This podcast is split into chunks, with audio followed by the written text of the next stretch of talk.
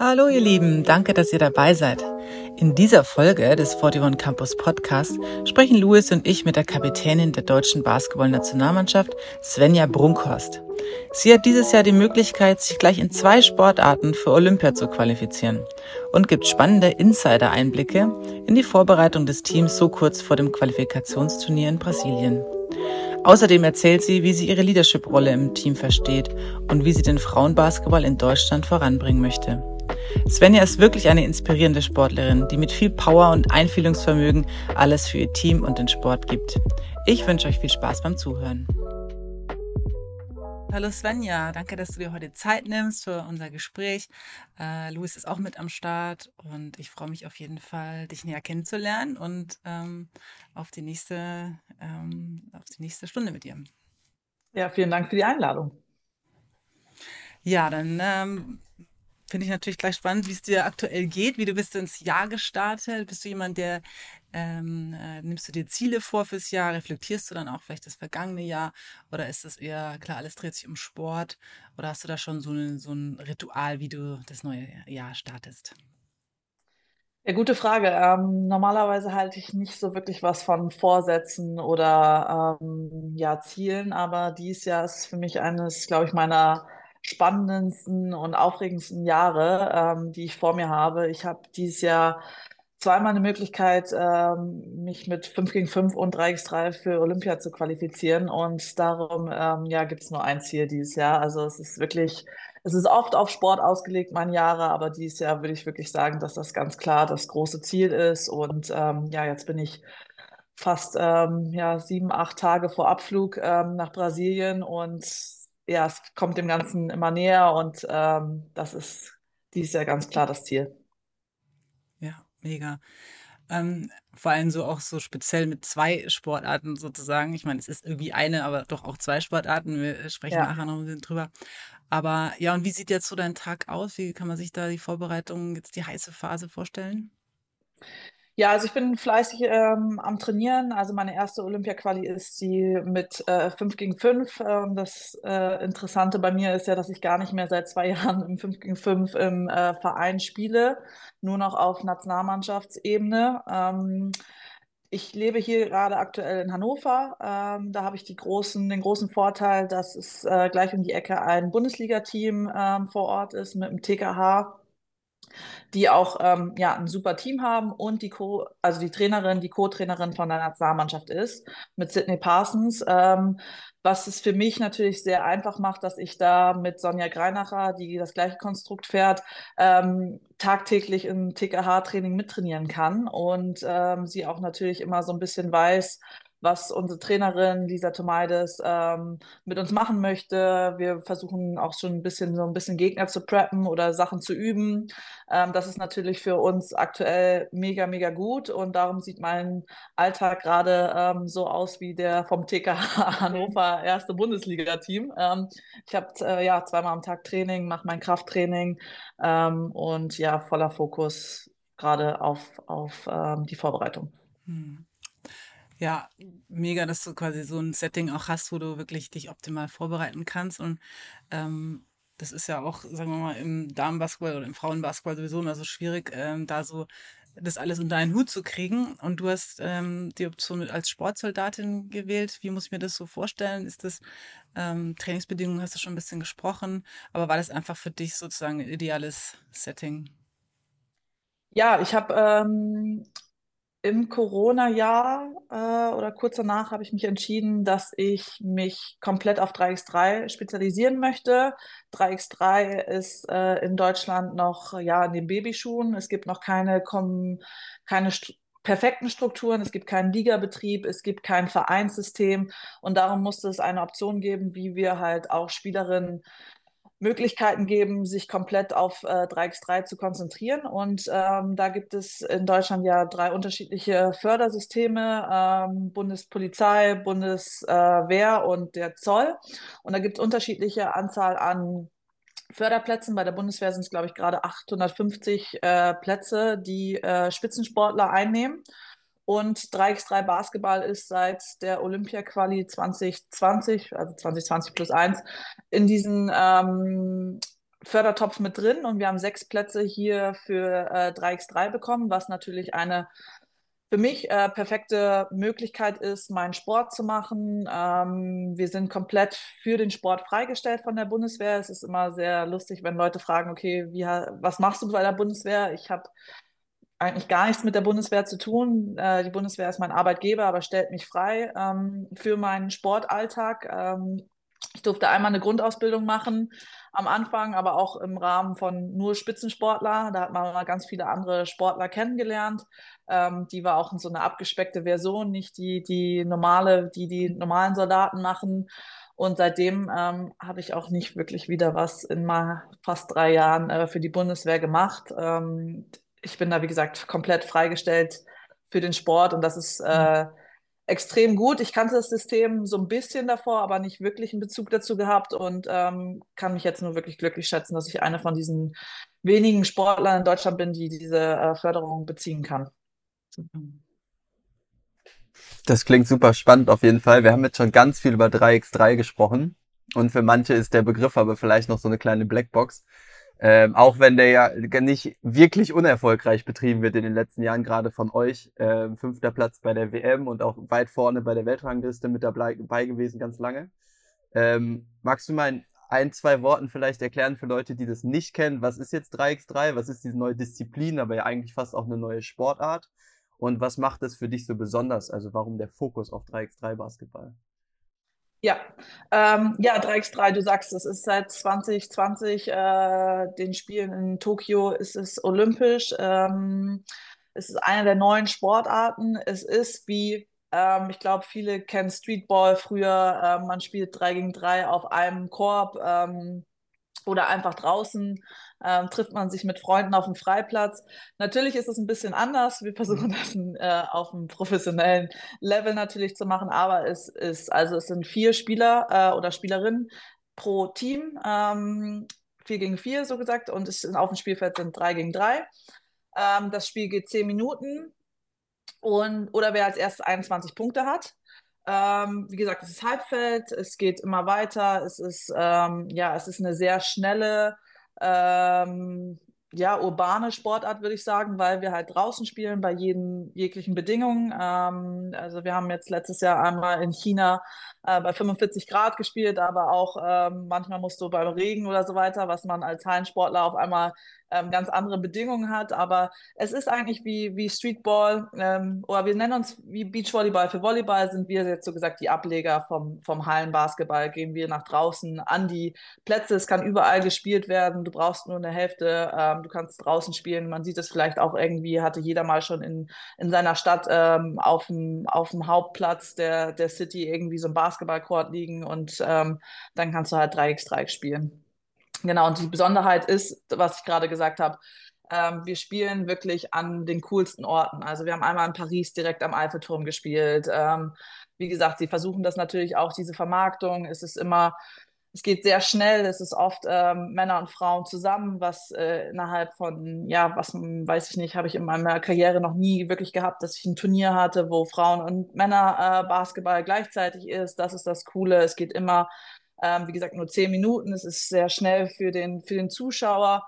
Ähm, und es ist immer mit Musik, es ist ein großes Event da drum und also es soll so ein bisschen, die Vermarktung ist ein bisschen anders als ähm, das klassische Hallenbasketball, wie gesagt. Also ich glaube, Beachvolleyball ist so ein bisschen ähm, so, ja, die Sportart, auf die man guckt, wenn man 3x3 Basketball ähm, vermarkten möchte. Klingt auf jeden Fall super interessant und man merkt richtig, dass du dafür brennst. Ähm, ich selbst spiele es auch super gerne. Also wenn Leute das mal anschauen wollen, das allermeiste ist ja bei YouTube auch frei zugänglich. Also gerne mal schauen und vor allem, wenn die deutsche Nationalmannschaft natürlich spielt, auch supporten. Aber wie viele auch, bist du natürlich auch über den 5 gegen 5 Basketball ähm, dahin gekommen und reingekommen. Hast das ja auch nicht wirklich unerfolgreich betrieben. Viele deutsche Meisterschaften mit Wasserburg. Ähm, ganz erfolgreiche 5 gegen 5 Karriere und jetzt natürlich auch äh, in der Nationalmannschaft.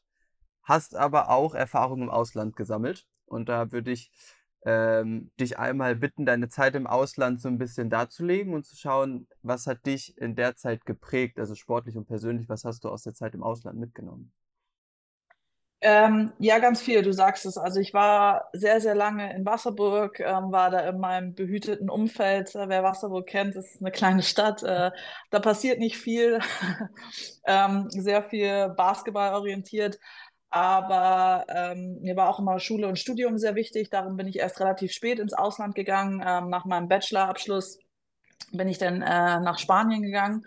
Und ja, erste Liga Spanien. Ähm, jeder, der sich mit Basketball ähm, ein bisschen beschäftigt oder auskennt, weiß, dass in Spanien Basketball ganz anders gelebt wird. Äh, ich war total sportlich überrascht, wie was es für ein Ansehen hat, für eine Wertschätzung, ähm, was für Hallen wir gespielt haben, auf einmal vor 3.000, 4.000 Leuten. Ähm, es wurde im Fernsehen übertragen, auch ähm, natürlich kannte ich in Wasserburg, dass man, dass man die, die Spieler kennt, aber es ist halt einfach eine kleine Stadt. Aber da war es wirklich, ähm, ja, einfach diese, diese Wertschätzung von Sport, von Basketball war, ähm, ja, was ganz, ganz Besonderes für mich. Äh, sportlich natürlich auch eine neue Herausforderung. Mein Trainer konnte kein Wort Englisch. Ähm, und äh, ich bin Point Guard, darum ist es natürlich ähm, nicht ganz einfach gewesen, dass wir uns ähm, da von Anfang an perfekt verstanden haben. Äh, es gab auch mal so ein paar Situationen, wo es, ich glaube, aufgrund von Sprache ausgewechselt worden bin, weil es halt einfach äh, manchmal Barrieren gab. Ähm, aber das, das musste man halt auch lernen. Also das ist eine Sache, die mich extrem geprägt hat. Ähm, äh, ich habe dann auch einen Spanischkurs gemacht, ähm, zweimal die Woche, um halt einfach ähm, ja, Landleute äh, Kultur zu verstehen. Und ähm, ja, Spanien war für mich irgendwie so ein Eye-Opener. Es hat extrem viel Spaß gemacht. Sonst war ich immer die, die Spielerin äh, im, in Deutschland, die Spielerin integriert hat ähm, und den Deutschland versucht hat, äh, nahezubringen. Und jetzt war ich auf einmal zum ersten Mal die, die Ausländerin, die auch mit einem ganz anderen Druck äh, in so ein Team mhm. gekommen ist. Sonst hat man halt einmal das so, weiß ich nicht, in Wasserburg hatte ich alle Freiheiten. Man kannte mich, man kannte meine Familie, meinen ganzen Background und ähm, wenn sie mal ein schlechtes Spiel hat, who cares? Aber in Spanien wurde ich eingekauft, um halt zu performen. Und das war zum ersten Mal halt einfach so diese andere Seite von, von meiner Karriere, dass es ein bisschen anderer Druck dahinter war und dann halt einfach diese sprachlichen Barrieren. Ähm, war nicht ganz einfach, aber ähm, ja, mir hat es extrem viel Spaß gemacht. Ähm, wir haben in coolen Städten gespielt. Also wenn auf einmal deine Auswärtsspiele Madrid, Valencia, Barcelona oder auf Gran Canaria sind, äh, ist alles Highlight. Mhm. Ähm, es ist doch äh, ein bisschen cooler als Herne und ähm, weiß ich nicht. Nichts gegen Herne, aber ähm, das hat mir also irgendwie war so jede Woche für mich ein Highlight und ich habe das total aufgesogen und ähm, ja, dann habe ich mir gedacht, okay, ähm, das war super. Ich möchte ähm, noch weiter Erfahrungen sammeln und hatte dann ein Angebot aus Frankreich, was dann nochmal, ähm, also Frankreich und Spanien sind äh, zu der Zeit, glaube ich, einer der ausgeglichensten äh, Ligen in, in Europa gewesen. Und dann hatte ich ein Angebot aus Nizza, ähm, natürlich auch eine sehr, sehr schöne Stadt in Frankreich, erste Liga Frankreich. Ähm, aber da war es zum Beispiel extrem schwierig für mich. Ähm, wenn ich Spanien und Frankreich auch von äh, den Leuten vergleiche, ganz, ganz anders. Ähm, es war mein Team in Frankreich super professionell. Es war kaum so ein Leben außerhalb, äh, was in Spanien irgendwie die ganze Zeit haben wir uns da auf einen Kaffee getroffen mhm. und äh, Tapas essen und wir leben das Leben und ähm, keine Ahnung was. Und in Frankreich war es eher so ein bisschen kühl und schwierig und auch wieder ähm, sprachliche Probleme, weil die ganzen äh, Französinnen kaum Englisch konnten. Also es waren eigentlich so diese, diese sprachliche äh, Komponente war ein, eine große Challenge für mich in, be in beiden Jahren. Aber das hat mich, ähm, glaube ich, am meisten geprägt, einfach offen zu sein, ähm, viel, ja, wie gesagt, sportlich sowieso. Ähm, das war dann ganz anderer Basketball, sehr physisch. Ähm, ähm, wir hatten auch ganz viele Wechsel in unserer Mannschaft. Also ich glaube, wir hatten bis zur Winterpause, glaube ich, fünf Spielerinnen, die ähm, gegangen sind. Also es war wirklich ein, ein Drama-Jahr ähm, und auch sportlich nicht so gut gelaufen, aber auch da habe ich extrem viel draus genommen und ähm, beide Jahre haben mich irgendwie extrem geprägt. Habe aber danach gesagt nach Frankreich, okay, ich war gerade auch in meinem Master, ähm, ich muss erstmal zurück, ähm, war damals auch noch in, privat in einer Beziehung und habe gesagt, okay, zwei Jahre Ausland, ähm, ich will erstmal zurück. Ähm, bereue es vielleicht ein bisschen, dass ich dann schon so schnell wieder zurück nach Deutschland gegangen bin, aber ähm, das waren sehr, sehr prägende Jahre für mich, ähm, wie auch in ganz, ganz vielen Bereichen, also privat und äh, sportlich. Wow, ja, klingt. Ich habe direkt äh, einen spanischen Lifestyle vor mir gesehen und jetzt hier bei dem Wetter auf jeden Fall voll Bock, direkt ja. äh, in, den Flieger zu steigen. Äh, ich nee, beneide ich auch immer, wenn ich äh, Marie oder Leo oder so, Marie jeden Tag irgendwie draußen beim Kaffee trinken in Valencia ist und ich so, ach, sie hat doch alles richtig gemacht. Ja, nee, kriegt man auf jeden Fall Lust und ich liebe sowieso die spanische Art auch äh, Basketball zu spielen. Ihr habt ja da auch äh, so Alba das mit integriert bei Alba Berlin. Ähm, also ich liebe das einfach, dieses äh, Schnelle und irgendwie kam mir vor, das ist immer so eine, so eine komplette Fiesta, was da abgefackelt wird und äh, macht ja. richtig Bock auf jeden Fall. Ähm, Total. Ähm, wenn man jetzt so überlegt, ähm, wo du gesagt hast, eben das Ausland, äh, ja, haben sich geprägt. Äh, bei uns im Campus geht es ja auch viel um Trainerinnen und Trainer und was die eben auch, ähm, sagen wir mal, für eine Möglichkeit haben, prägend zu wirken für ihre Schützlinge. Ähm, welche Trainer, würdest du sagen, oder Trainerinnen haben dich denn geprägt auf deinem Weg und, und in welcher, welcher Form? Ja, oh, extrem viele, ähm, um ehrlich zu sein. Immer mal, also ich hatte halt viele Stationen, wo ich sehr lange war, ähm, besonders in Deutschland. Ähm, natürlich mein allererster Trainer. Ähm, ich komme eigentlich aus dem Norden, äh, zwischen Hamburg und Bremen, bin mit zehn nach Wasserburg gezogen, aber habe mit sechs angefangen, Basketball zu spielen. Und das war damals mein, ähm, mein Nachbar und er hatte eine Tochter im, im, gleichen Alter, war meine beste Freundin. Und natürlich hat sich das ähm, ja ergeben, dass ich zum Basketballtraining gehe. Aber wie er Basketball gefeiert hat, wie er einfach eine Passion für Basketball hatte, ähm, wie er uns Spaß vermittelt hat. Ähm, so, ich habe davor, ich habe eine größere Schwester, ich habe alles gemacht, was meine größere Schwester gemacht hat, so typisch, ähm, und habe mich da immer nicht so gesehen in, in vielen Sachen, die ich ausprobiert habe, ähm, auch durch sie. Und das war das Erste, was, ähm, was ich auch so ein bisschen selber entschieden habe und weil er einfach mir den, den Spaß vermittelt hat. Also darum ist er, glaube ich, der, hm. der erste prägende Trainer für mich, hatte ihn aber nicht lange und ich glaube auch noch nicht, dass ich jetzt so diese Basics hatte, ähm, aber so die Grundidee vom Basketball und wir hatten auch immer, ich weiß nicht, dass wir freitags immer, ähm, damals gab es noch dieses Magazin Bas Basket und hm. dann gab es immer ähm, Freitag letztes Training immer zum Schluss irgendwie noch so Competition und wer gewonnen hat, durfte sich so ein, ähm, so ein Poster aussuchen und mhm. so weiter. Und der hat es halt irgendwie immer extrem cool gemacht und es hat alles Spaß gemacht und ähm, ja, weiß ich nicht, irgendwie, das war die erste prägende Person. Und dann bin ich nach Wasserburg gekommen und da haben die guten Jahre in Wasserburg angefangen. Ähm, ich bin 2001 hingezogen und das war das erste Jahr, wo sie im ähm, Finale waren zur deutschen Meisterschaft und ich bin kurz vor Finalserie dahin gezogen. Es war, ich glaube, 2000 Leute in der Halle. Ähm, damals, es war unglaublich. Und mein Trainer war auch der Trainer von der ersten Mannschaft. Darum war es natürlich so, okay, wow, ähm, ich komme als zehnjähriges Mädel, sehe ihn am Wochenende immer mit dem, mhm. äh, mit dem Bundesliga-Team. Ähm, Hansi und Gabi Breisen, auch zwei sehr bekannte äh, Personen im, im weiblichen Bereich.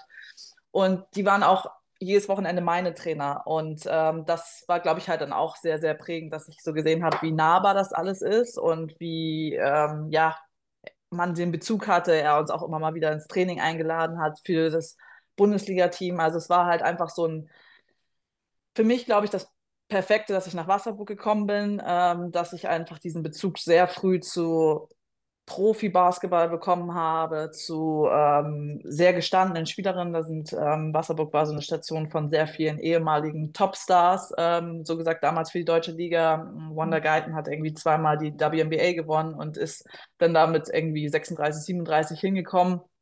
Halt Ende der Karriere, aber es war halt total toll und halt einfach diesen diesen Coach auch für mich zu haben, war, mhm. war sehr cool ähm, und sehr prägend. Also das sind schon mal die ersten zwei in meiner Karriere waren sehr, sehr ähm, wichtig für mich. Und dann gibt es natürlich über die ganze Laufbahn, ähm, so Imre Sitja kennt man in Bayern natürlich auch extrem, ähm, ist für mich auch, der hat dann irgendwann immer Kadertraining übernommen. Ähm, das, das war, glaube ich, noch so der, wo es dann so ein bisschen leistungsorientierter war. ähm, die, der dritte wichtige Name äh, Mhm. in meiner, in meiner Karriere.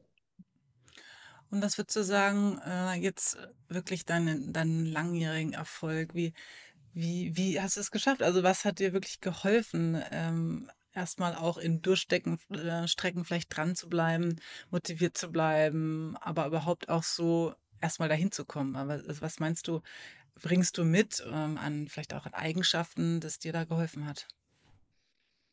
Ja, ich würde sagen, dass ich irgendwie vielleicht immer einen relativ einfachen Weg hatte. Also ich weiß es nicht. Ich bin halt früh nach Wasserburg gekommen Mhm. und ähm, bin schon mit 15 in dieses Bundesliga-Team gekommen.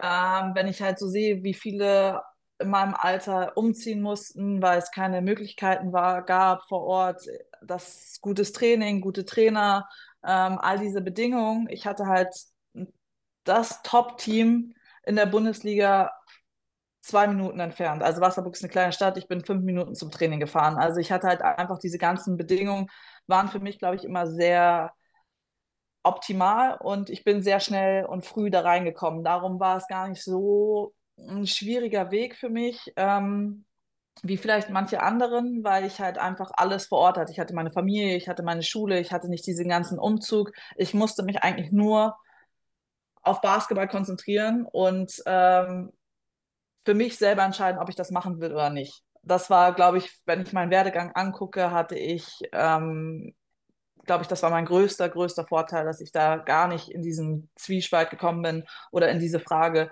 wo gehe ich hin, was soll ich machen. Ähm, ich kenne ganz viele Spielerinnen, auch bei mir in der Nationalmannschaft, die dann damals Grünberg-Internat ähm, hingezogen sind. Es gibt einen Jahrgang, irgendwie Alex Wilke, Amma Deckbjörn, Luana Rodefeld, so die man alle jetzt auch im A-Kader immer so sieht. Die waren früher mit 15, 16, 17 waren sie zusammen in der WG in Grünberg ähm, und sind da halt alle hingezogen, ob es jetzt aus Berlin, aus weiß ich nicht wohin. Und das, das gab es halt für mich nicht. Darum ähm, würde ich sagen, dass ich gar nicht so einen schwierigen, steinigen Weg hatte. Also ähm, ja. Naja, also ich würde schon sagen, dass ein gewisser, ähm, wie soll ich sagen, also ich, ich verstehe schon, dass du meinst, vom Setting her, äh, finde ich eh, als ich gelesen habe, erstmal so deine, deine Vita, dachte ich natürlich, du bist nach Wasserburg gezogen für Basketball, aber dass du quasi aus Versehen nach Wasserburg gezogen bist, ist ja ähm, toll. Aber ich glaube schon, dass es auch so, ja, man braucht schon, ähm, ja, Ja, braucht man doch einen Drive trotzdem. Also ja, es genau, ist genau. ja, ich hatte natürlich viele auch, die im. Ähm, vielleicht genauso talentiert waren ähm, in meinem Alter oder wir waren dann halt auch, wie gesagt, weil wir den Trainer vom ersten Ligateam haben, ähm, waren wir auch in der Jugend relativ gut, ähm, waren da auch immer bei deutschen Meisterschaften und haben dagegen die großen Städte gespielt, was überraschend war, dass Wasserburg halt irgendwie da vor Ort war. Ähm, da wurde viel gemacht und natürlich sind da ganz viele äh, Dropouts mäßig gewesen oder sowas oder haben dann irgendwann gesagt, okay, ich will ähm, im gewissen Alter, ich will jetzt feiern gehen, ich möchte mehr auf äh, mit meinen Freunden, ich möchte mich auf das und das konzentrieren. Also ähm, klar, das, das gab's, aber irgendwie hatte ich halt ähm, schon immer diesen Wunsch, Bundesliga zu spielen, ähm, weil ich da mit diesem, als ich zehn Jahre war, fand ich so toll, im Publikum zu sitzen und dieser Mannschaft zuzuschauen. Also ich weiß nicht, was es da mit mir gemacht hat, aber das war für mich so ein Eye-Opener, dass ich, das war mein großes Ziel, dass ich da irgendwann spiele. Und das war für mich damals so absurd, dass ich da irgendwann spielen kann, dass ich da dafür alles gemacht habe und dass es dann schneller ging als, als gedacht. Ähm, das war natürlich super, aber klar, natürlich viele, viele Trainingsstunden, viel äh, Sacrifices, wie viele ähm, Familien feiern, ähm, Hochzeiten ich von auch meiner Cousine und alles Mögliche verpasst habe, ähm, weil ich immer, ich war immer mit Basketball unterwegs und ähm, ja, das, das ist natürlich immer schwierig in so einer, äh, einem gewissen Alter, ob, ob das, ähm, ob man das so durchzieht, ob man da auch die richtigen Freunde hat, die es verstehen, die einen da unterstützen oder halt, ähm, ja, und natürlich familiär, wie es auch dann da ist. Ähm, aber da hatte ich halt irgendwie relativ viel Glück, würde ich sagen. Ähm, jetzt hast du vorhin auch schon gesprochen von deinem Masterstudium und so auch die Challenge, einfach das alles unter einen Hut zu bekommen. Ähm, wie hast du das für dich sozusagen angegangen? Also hast du schon immer gesagt, also Schulausbildung ist Prio 1 und irgendwie muss ich mein Leben so gestalten, damit es beides geht. Und wie hast du das dann und alles unter einen Hut bekommen? Ja, ähm, wir reden ja leider vom Frauenbasketball und das ist, ähm, war mir, glaube ich, relativ schnell bewusst, dass, dass ich das machen möchte, aber dass es halt schwierig ist, ähm, wie es finanziell aussieht. Ähm, du, eine Verletzung und du bist raus. Also all diese ganzen Gedanken ähm, hatte ich schon einfach sehr früh und war mir bewusst, dass ich einfach ein zweites Standbein brauche. Und weil das halt auch irgendwie im weiblichen Bereich in Deutschland so vorgelebt worden ist. Also ähm, ich habe ganz viele Spielerinnen, mit denen ich halt in der Nationalmannschaft gespielt habe oder sowas, alle, alle haben studiert oder alle haben das und das gemacht. Und das war eigentlich ganz klar, dass du dir nebenbei was aufbaust. Und ähm, das wurde auch schon immer früh gepusht oder auch bei Jugendnationalmannschaften. Es gab immer Fenster oder nachmittags saßen wir zusammen und haben alle irgendwie unser äh, Schulzeugs gemacht, weil das, weiß ich nicht, irgendwie war das so Standard und, ähm,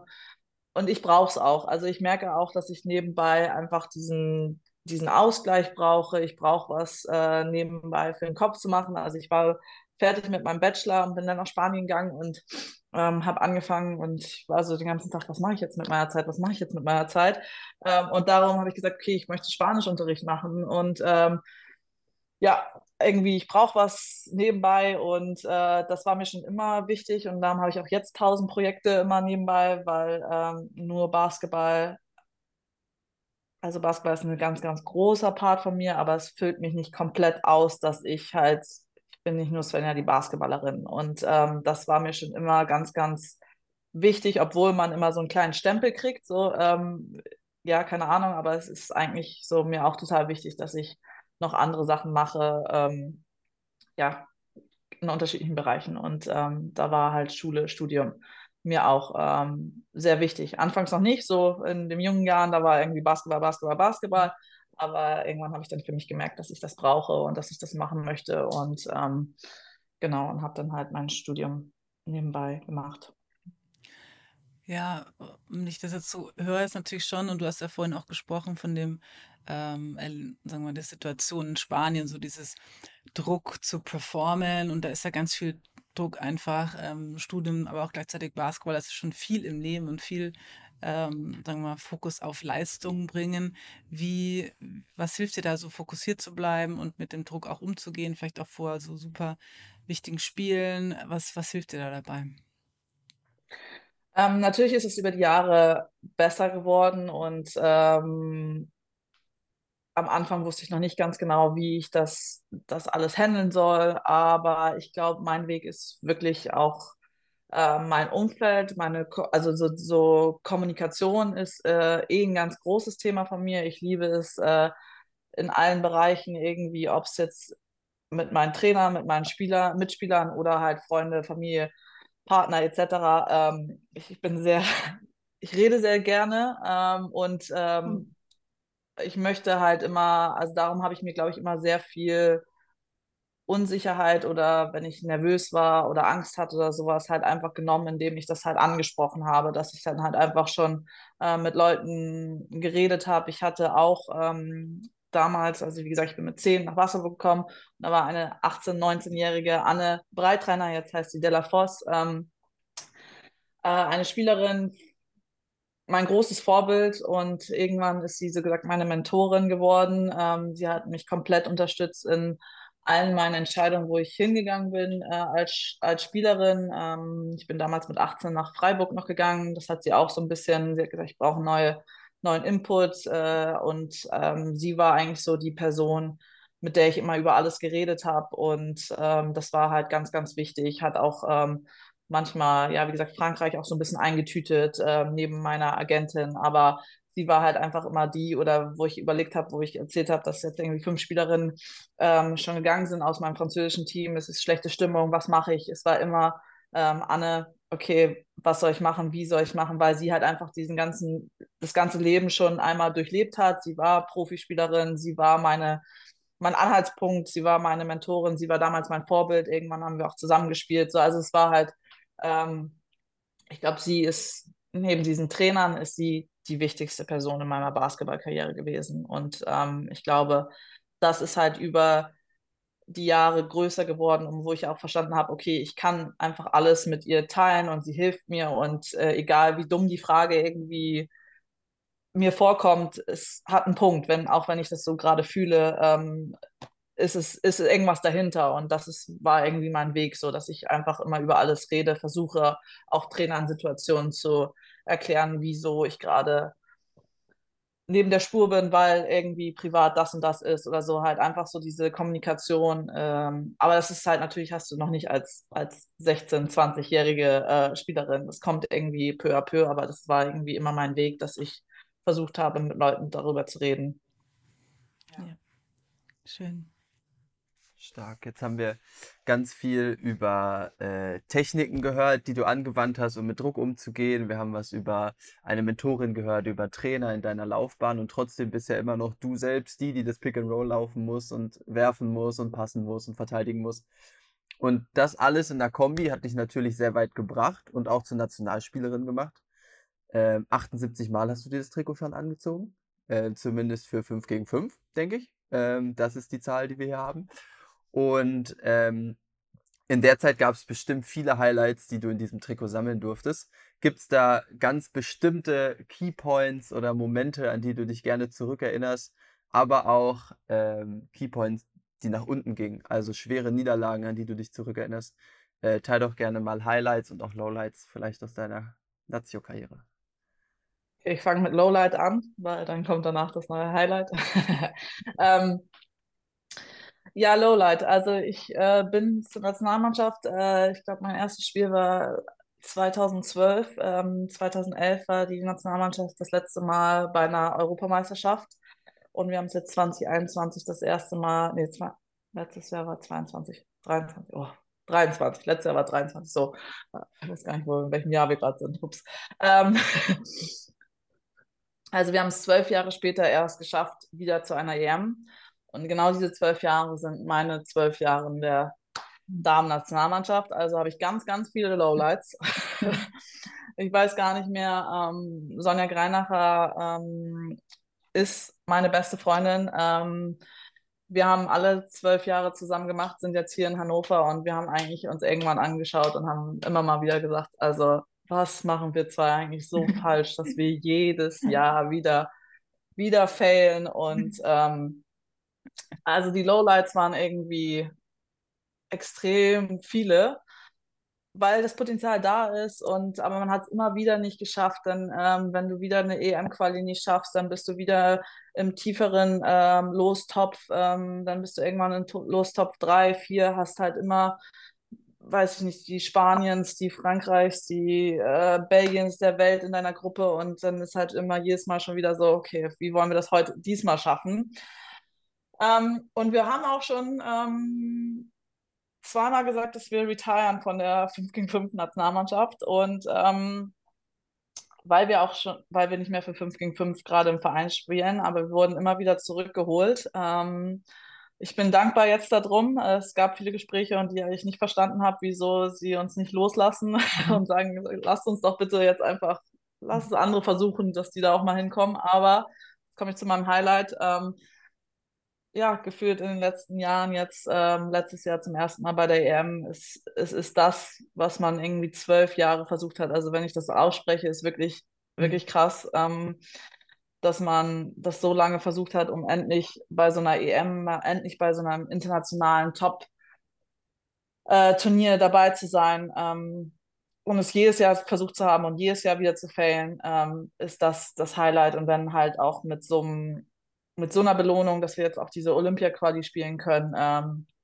ja, also hätte ich mir erstmal lange nicht mehr erdenken können, dass das, also man wusste, dass jetzt eine gute Generation kommt, aber, aber leider war ich in der Generation, wo einfach zehn Jahre nichts passiert ist. und ähm, nee, aber darum ist es jetzt, ist jetzt gerade das Highlight und schön, dass es gerade so ist. Cool. Ja, also das Highlight konnten wir natürlich auch alle mitverfolgen. Äh, das, äh, ich glaube, dass die Europameisterschaft im letzten Jahr auch äh, sehr viel für den Damenbasketball getan hat. Also ich hatte das Gefühl, dass es sehr viele verfolgt haben und alle irgendwie euch die Daumen gedrückt haben, was, was eine super coole Bewegung einfach ist in die richtige Richtung und wo du auch auf jeden Fall einen großen Teil zu beigetragen hast. Eine ganz spezielle Szene aus der Europameisterschaft. Wahrscheinlich weißt du schon, auf welche ich hinaus will. Will ich nochmal kurz erfragen. Wie hast du dich in den Schlussszenen vom Tschechien-Spiel gefühlt? Was war da mit dir los?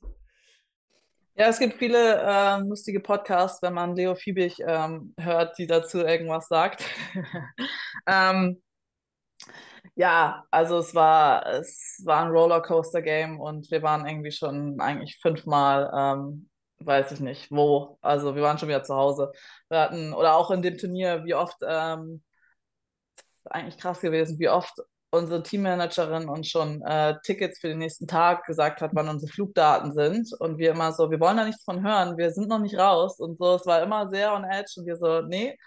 Ähm, irgendwann weiß ich noch, dass sie mir als Kapitänin was gesagt hat und ich habe ähm, die Tickets genommen, bin zu meiner Trainerin gegangen und habe gesagt, ich so, keine Ahnung, ich will dem Team die Tickets nicht geben oder so, also weiß ich nicht. Und dann hat sie nämlich nach dem Spiel, ich weiß nicht gegen wen, hat sie die Tickets genommen und hat sie durchgerissen, wie so, wir fahren noch nicht nach Hause. Und das war, ähm, ja, es war wirklich ein Rollercoaster-Spiel und ähm, ja, ich hatte schon Panik. Ich hatte schon ein bisschen Panik mit diesen 0,4 Sekunden.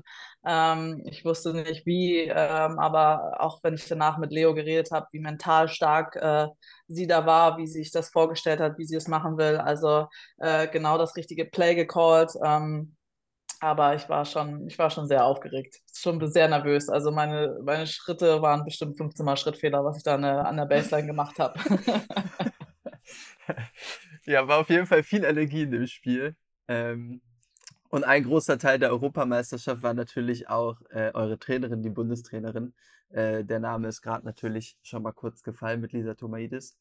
Ähm, was würdest du sagen, sind die Qualitäten, die sie mitbringt? Wie würdest du ihren Führungsstil beschreiben? Was macht die mit dem Team? Um, ähm, also sie hat einen sehr, sehr klaren Führungsstil, ähm, einen sehr offenen und ehrlichen Führungsstil, ähm, aber super menschlich. Also ist, ähm, ich glaube, was auch viele auch ähm, von außerhalb gesehen haben, dass sie, dass sie, ähm, wie gesagt, Auszeiten klar sind etc., dass sie sehr sympathisch aussieht. Was, glaube ich, intern ist, sie hat, also ihre Ansprachen haben mich komplett immer abgeholt. Und das ist, ähm, das, was, was sie ausmacht. Ähm, sie kann sehr, sehr gut reden. Sie, egal welche Situation es ist, ähm, hat sie meiner Meinung nach vor und nach dem Spiel oder während des Spiels immer die richtigen Worte gefunden, auch wenn wir über das Tschechien-Spiel reden. Diese Auszeit, ähm, sie war super entspannt. Sie war super cool, sie war ruhig. Äh, wir waren alle sehr nervös, aber in der Auszeit war alles, alles klar. Es war ähm, die Herangehensweise ist, ist ähm, ich glaube, es ist auch mal sehr wichtig, dass es halt ein fairer Stil ist. Also bei Trainern, weißt du, du kannst zwölf Spielerinnen, du kannst nicht alle abholen, du kannst nicht alle spielen lassen, aber sie hat es immer so gemacht, dass alle sich wertschätzen in dieser Mannschaft, ob es jetzt Spielerinnen in der Starting Five sind oder elf, zwölf, die nicht in diesem Turnier spielen. Sie hat genauso ähm, den Medical Staff hervorgehoben. Sie hat jede, jede Person in diesem Team hat sie geschafft, hat sie geschafft, dass wir eine Einheit werden. Und das ist, das ist ihr Führungsstil gewesen. Und da hat sie uns komplett äh, abgeholt. Also sie hätte uns auch sagen können, dass wir alles ähm, nur mit dem linken Bein springen und wir hätten es gemacht. Also sie hat uns äh, da wirklich total ähm, überzeugt, aber weil es halt auch weil es ehrlich war, weil es ähm, genau das war, was, was, was wir hören mussten. Wir, also wir wussten, wann, wann wir schlecht waren, wann wir mehr machen mussten, aber wenn es auch, ähm, ich weiß noch, das, das war eine äh, in der Vorbereitung, ähm, es war, glaube ich, drei Wochen vor EM. Das Training war katastrophal, wirklich unglaublich schlecht. Und dann hat sie mich angeguckt, ich so, was stresst ihr denn alle so? Wieso seid ihr Deutschen dann immer so stressig? Und wieso ist denn alles so? Und dann ich so, ja, wir haben nur noch drei Wochen und ich so, ja, aber ganz ruhig. Also wir sind jetzt hier in Chiembaum und keinen interessiert, wie dieses Training ist. In drei Wochen müssen wir irgendwie, und wenn wir dann immer noch so schlecht sind, ja, dann ist doof. Aber so, und, aber halt auch so eine, so eine Art, uns einfach mal ein bisschen so Lockerheit, weil wir sind ja schon sehr, sehr nervös. Manchmal irgendwie ist es so in dieser deutschen Mentalität oder keine Ahnung oder immer ein bisschen on, on the edge und so. Und ähm, wir wollen alles perfekt machen, aber in eine falsche Richtung. Also so ein bisschen, wir wollen zu viel, anstatt dass wir einfach mal runterkommen und ruhig sind und gelassen und das auch mal auf uns zukommen lassen. Und das war also auch sowas halt zu sagen, so, also wir hatten nicht viel Vorbereitung, aber uns dann auch in der Zeit einfach auch nochmal wieder runterzuholen und zu sagen, nee, alles easy, ganz ruhig, so, jetzt müssen wir noch nicht gut sein, wir müssen dann und dann und da seid ihr auch gut oder so weiter, aber auch immer dieser Glaube in uns war halt von Anfang an da ähm, und das war, das waren, glaube ich, ihre, oder sind ihre größten, größten Stärken. Cool, okay, also da klingt auf jeden Fall ein großer Ruhe-Gegenpol so ein bisschen raus, eine ganz starke Klarheit und Wertschätzung. Finde ich drei tolle Werte, die ein Trainer mitbringen kann oder eine Trainerin. Ähm, die werden natürlich jetzt im Februar auch wieder wichtig. Tolle Überleitung. Ähm, 8. bis 11. Februar spielt ihr in Brasilien die, das Olympia-Qualifikationsturnier. Wird, glaube ich, ein toughes Turnier. Ähm, habt ihr aber bestimmt äh, Bock drauf. Ich habe auch super Bock drauf, weil es natürlich auch kostenlos gezeigt wird und das ist natürlich wieder ein tolles Zeichen, dass die EM letztes Jahr auch was bewegt hat, dass auch so ein Qualifikationsturnier für die Olympischen Spiele in diesem Jahr frei zugänglich ist. Ich weiß schon wieder, dass mehrere Damen- und Mädchenteams aus unserem Verein das auch gucken werden. Also es bewegt einfach super viel hier. Und Olympische Spiele würden ja dann in diesem Jahr auch schon ziemlich nah bei uns stattfinden. Mit welchem Gefühl fliegst du jetzt nach Brasilien? Ist ja auch gar nicht mehr so lang, hast du gerade gesagt ähm, ist jetzt so das nächste, was ansteht. Wie fühlst du dich einfach mit Blick auf dieses Turnier? Ähm, super freudig. Also ich bin total excited. Ähm, ich kann es echt kaum abwarten, dass es äh, nicht losgeht. Wir haben ähm, jeden Montagabend ähm, einen Zoom-Call mit, mit unserem Team, mit den Coaches ähm, seit letztes Jahr November. Ähm, also sehr viele Calls, weil wir ähm, neue Spielerinnen dazu bekommen haben im November, die wir halt neu integrieren ähm, müssen. Ähm, da hatten wir halt einfach nur ein kurzes Fenster und das ist auch ein ganz, ganz wichtiger Punkt gewesen, dass wir Werte, Rollen, ähm, als was, für was wir stehen wollen als deutsche Nationalmannschaft, wenn wir da zu so einem Turnier gehen, aber auch allgemein, wie wir uns präsentieren wollen, ähm, bis zu, gestern hatten wir ähm, ja, Defense-Systeme, äh, beziehungsweise nächste Woche haben wir Scouting Serbien. Ähm, all diese ganzen Sachen werden schon im Vorfeld gerade gemacht. Also ist man seit November so ein bisschen ähm, der Bezug extrem auf dieses Fenster und ich finde es äh, auch sehr wichtig, weil wir wenig Zeit haben. Wir hatten noch nie so eine Möglichkeit und es ist auch, glaube ich, ein sehr gutes Medium, dass wir uns da wöchentlich treffen, weil auch alle Spielerinnen ähm, überall in der Welt verteilt sind. Und so haben wir immer mal ähm, Zeit, uns zu sehen. Ähm, wir haben am Anfang auch von jeder Session immer so kleine Breakout-Rooms, wo wir in unterschiedlichen Spielerkombinationen ähm, zusammen sind und uns erstmal fünf Minuten austauschen können, was gerade so abgeht. Ähm, und das, das hilft gerade, dass wir alle schon in diesem Team Spirit sind. Und äh, ja, ich habe extrem Bock. Ich, ich wünschte, der Flieger geht in einer Stunde. Dann wäre ich ein bisschen spät dran, aber ähm, ja, ähm, Finde ich echt eine richtig coole Sache, dass ihr da am, so am Ball, am, im, im Austausch bleibt und das sozusagen das weiter euch behalten wollt, was ihr da ähm, gemeinsam auch erlebt habt und das übertragen wollt ins nächste Turnier. Ich drücke auf jeden Fall ähm, fett die Daumen. Und du bist ja auch Kapitänin ähm, des Teams und nochmal eine spezielle Leadership-Rolle. Ähm, wie siehst du da so überhaupt deine Aufgabe und wie ist vielleicht auch deine ähm, Art, so ein Team zu führen? Ja, ähm, meine Aufgabe. Ich bin jetzt schon sehr, sehr ähm, lange Kapitänin dieser Mannschaft. Ähm, darf das auch jetzt schon unter unterschiedlichen Trainern, ähm, durfte ich das immer weiterführen. Ähm, ich glaube, mein, meine Rolle in dieser Mannschaft ist immer, ähm, ich bin meistens der Vocal Leader ähm, in jeglichen Situationen. Ähm, ich versuche eigentlich so ganz viel mit Spielerinnen off the court zu reden, dass es ähm, das Umfeld passt, ähm, dass wenn es Probleme gibt, dass sie halt immer eine Ansprechpartnerin mit mir haben, dass sie nicht, ähm, wenn gerade wenn wir jetzt halt, wir hatten in den letzten Jahren viele Trainer, wenn sie nicht ganz wissen, ob sie gleich zum Trainer gehen sollen, müssen, ähm, dass sie halt einfach über die Jahre vielleicht so eine Konstante mit mir hatten. Ähm, da sehe ich mich schon sehr im ähm, ja, im Fokus, dass ich das versuche, halt einfach allen irgendwie ein gutes Umfeld, ein gutes ähm, ja, Surrounding zu geben, dass, dass sie ähm, egal was, was es ist, ähm, mich ansprechen können und da will ich halt vor, vorangehen.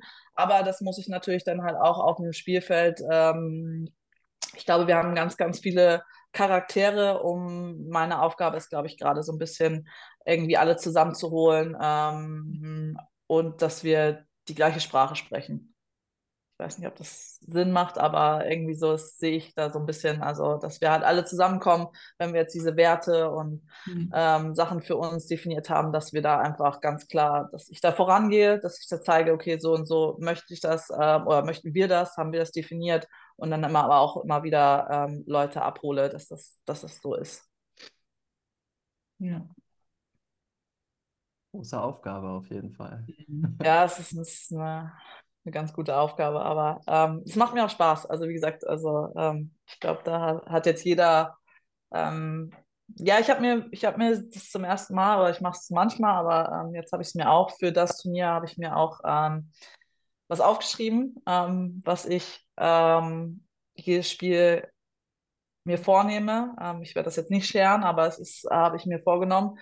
Ähm, weil es gibt halt einfach Sachen, die, die man beeinflussen kann und die man nicht beeinflussen kann. Und das werden ganz viele Sachen sein. Ähm, ich bin eine erfahrene Spielerin, aber trotzdem bin ich zum ersten Mal auch bei so einem OQT äh, in diesem Kontext und ähm, es wird äh, alles ähm, sehr aufregend und man weiß es nicht. Es ist ähm, es sind über 30 Grad in Brasilien, Luftfeuchtigkeit, keine Ahnung. Es sind so viele Faktoren, die man nicht beeinflussen kann, aber es gibt immer ein paar Sachen, die du ähm, beeinflussen kannst. Und die habe ich mir dieses Jahr, also diesmal ganz klar vorgenommen für dieses Turnier. Und ähm, die werden äh, in, meinem, in meinem Rucksack oder Tasche, was ich mitnehme zum Spiel, werden da drin sein. Und mhm. ähm, ich habe ähm, mit Sunny natürlich meine, meine beste Freundin, der habe ich ähm, das gesagt. Und die hält mich hoffentlich accountable, wenn ich es nicht mache.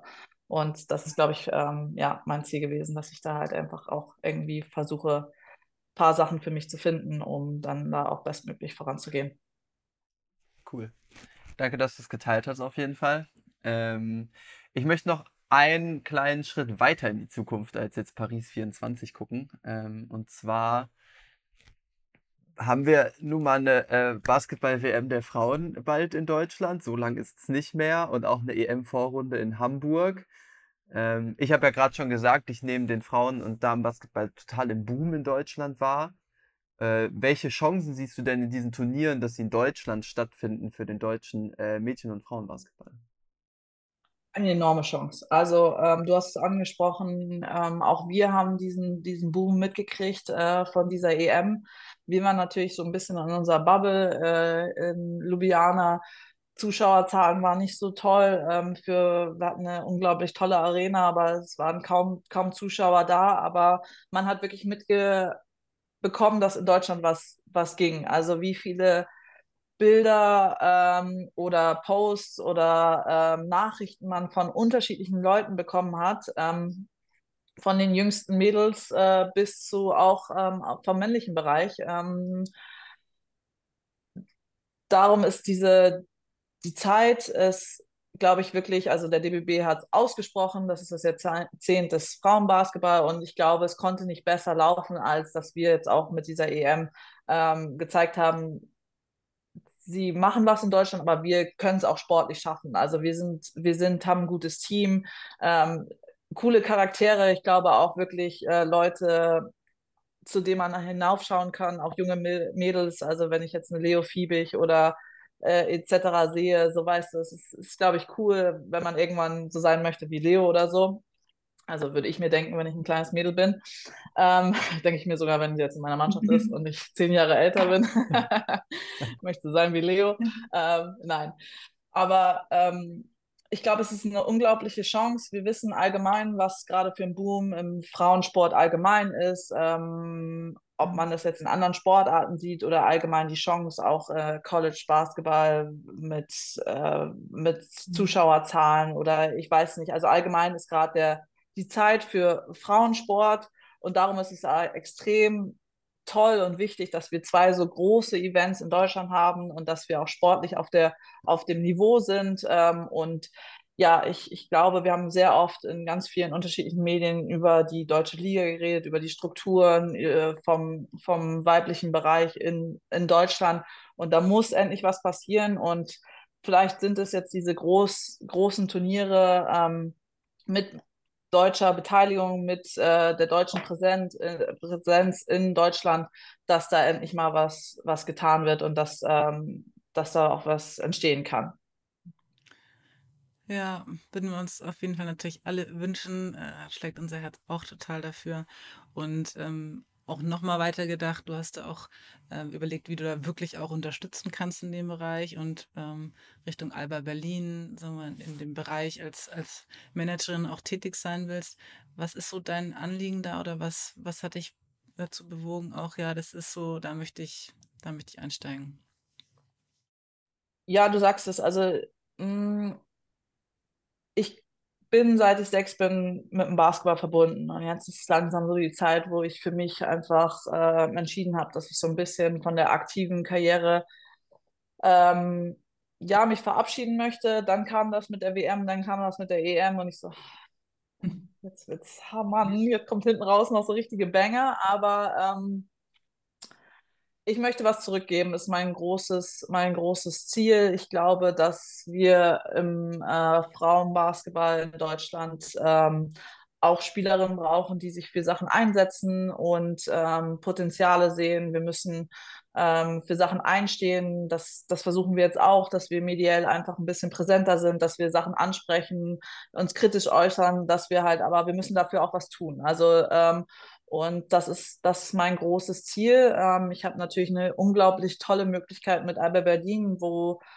wo das Potenzial nicht größer sein könnte, ähm, dass man da im weiblichen Bereich ähm, was schaffen kann. Und ich bin natürlich sehr, sehr happy, dass sie auch sagen, dass sie diesen Weg gehen wollen und dass sie auch ähm, in mich investieren oder mir das Vertrauen schenken, weil ich, ich kann viele Sachen noch nicht oder weiß sie noch nicht. Ich bin äh, aktive Spielerin, die in vielen Bereichen sich ein Netzwerk aus, äh, aufgebaut hat, aber ähm, wer weiß, ob ich die richtige Managerin für, für, diesen, für, diesen große, für dieses große äh, Projekt Alba Berlin Frauenbasketball bin.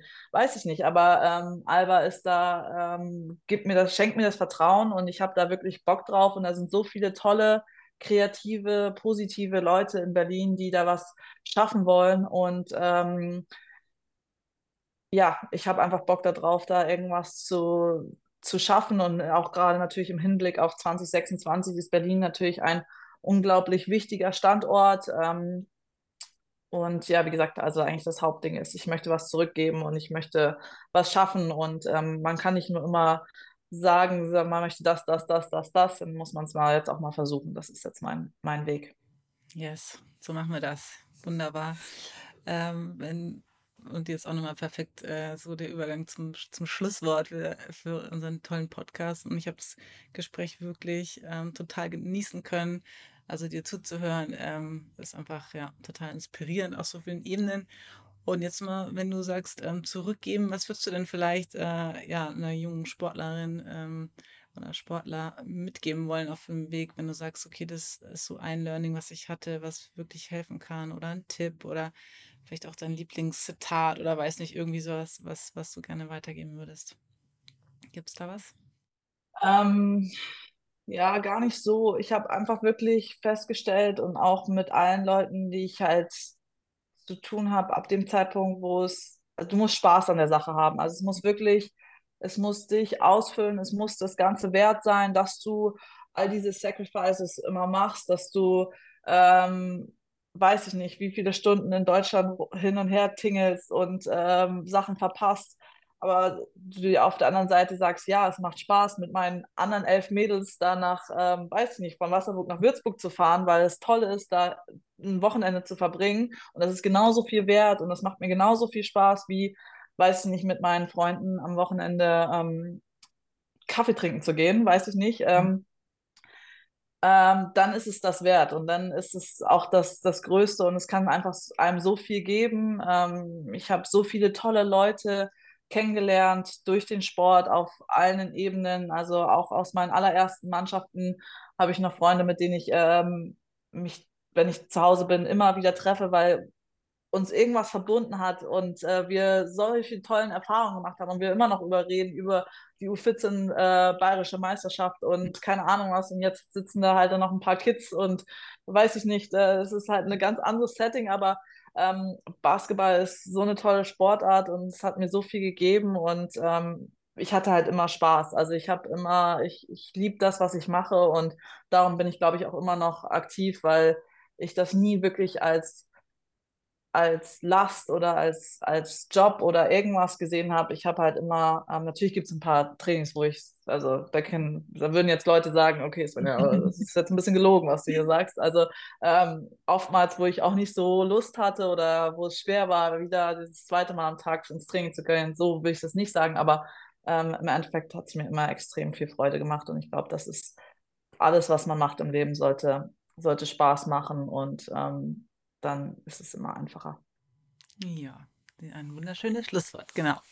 Ja, dann Sanja, lieben, lieben Dank für deine Zeit und für deine Worte und ähm, für deine, ja, für deine Einladung, uns ein bisschen in deine Welt mitzunehmen und ähm, genau deine Geschichten zu teilen. Danke dir. Und auf jeden Fall natürlich alles, alles Gute für die anstehenden Aufgaben. Und natürlich wünsche ich dir am liebsten zwei Qualifikationen und dann musst du dich vielleicht entscheiden oder auch nicht. Keine Ahnung, ob du, wo du dann startest. Auf jeden Fall alles Gute für deine die auf, anstehenden Aufgaben. Genau. Vielen lieben Dank. Es hat sehr viel Spaß gemacht. Danke dir. Okay. Gut, dann danke, Sonja, und wir sprechen uns. Tschüss, tschüss. Ciao. Ciao. Danke an euch fürs Zuhören. Ich hoffe, das Gespräch hat euch genauso viel Spaß gemacht wie mir und euch für euren Alltag inspiriert. Bis zum nächsten Mal.